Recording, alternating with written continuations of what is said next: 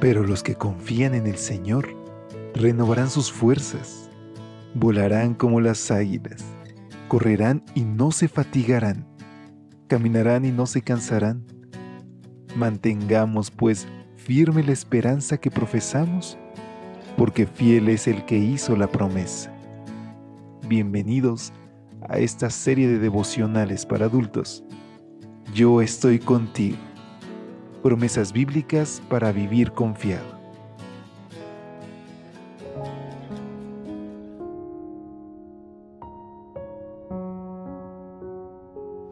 Muy buenos días, qué gusto saludarte en esta mañana. Damos gracias a Dios porque en este miércoles 6 de septiembre podemos extenderte una calurosa bienvenida a nombre de todo el equipo de Evangelike a una edición más de este, tu espacio de lecturas devocionales para adultos. Y en esta mañana quiero recordarte que nuestro Padre está atento a nuestras oraciones. Él desea platicar con nosotros, así que busquémosle en oración, en el estudio de su palabra, y dediquemos unos minutos para poder saber cuál es su voluntad para nosotros. Que esto sea un ejercicio integral en tu vida y que podamos honrarlo en nuestro cuerpo, en nuestras acciones y en nuestros pensamientos.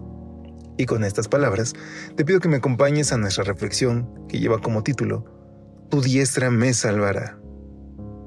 Salmo 138.7 nos dice, Aunque yo ande en medio de la angustia, tú me vivificarás, extenderás tu mano contra la ira de mis enemigos, y tu diestra me salvará. De acuerdo a un reporte de Christianity Today, en las escuelas secundarias de China se usa un libro de ética que cambió completamente la historia que encontramos en Juan 8. La propuesta de la edición china plantea que cuando la mujer adúltera fue llevada delante de Jesús, el maestro exigió que se cumpliera la ley y fue el primero en comenzar a apedrear a la culpable. Por supuesto, uno puede tildar de blasfemia lo dicho en ese libro, y en realidad es una blasfemia. No obstante, no podemos obviar que la ley de Moisés requería que la mujer fuera apedreada irremisiblemente.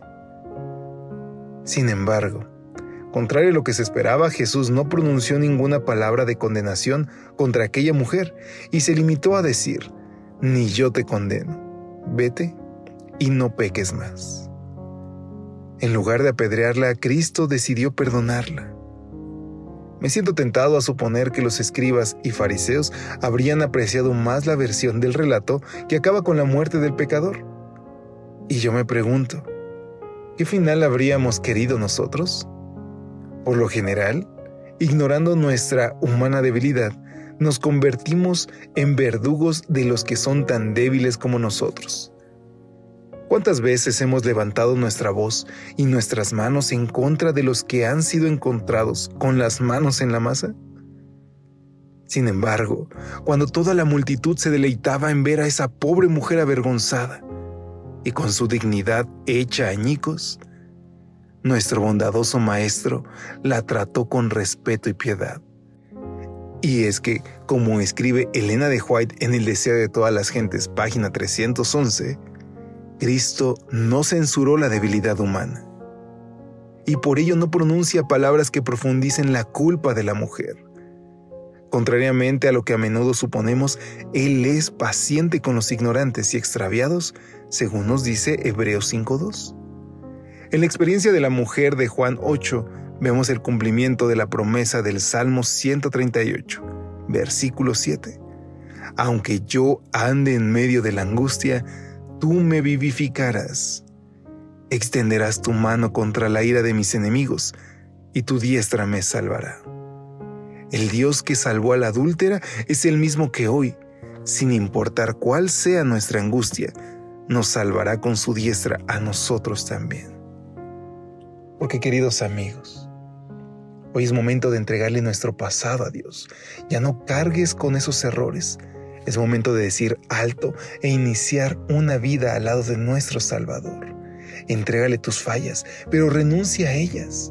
Ya no permitas que sigan aterrorizándote o que sigan atormentándote con la culpa. Hoy preséntate como un obrero que no tiene de qué avergonzarse ante Cristo. Y recuerda Cuando el enemigo quiera traer a tu mente esos pecados que has abandonado y que han sido perdonados, que nuestro Dios nos salva con su diestra victoriosa. Oremos. Querido Padre, queremos vivir una vida que te alabe. Te entregamos todo lo que somos y te rogamos que tu gracia nos cubra. En el nombre de Jesús lo pedimos. Amén. Dios te bendiga. Hasta pronto. Gracias por acompañarnos. Te esperamos mañana.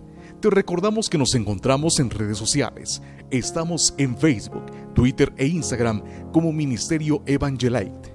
Y también puedes visitar nuestro sitio web www.evangelite.com.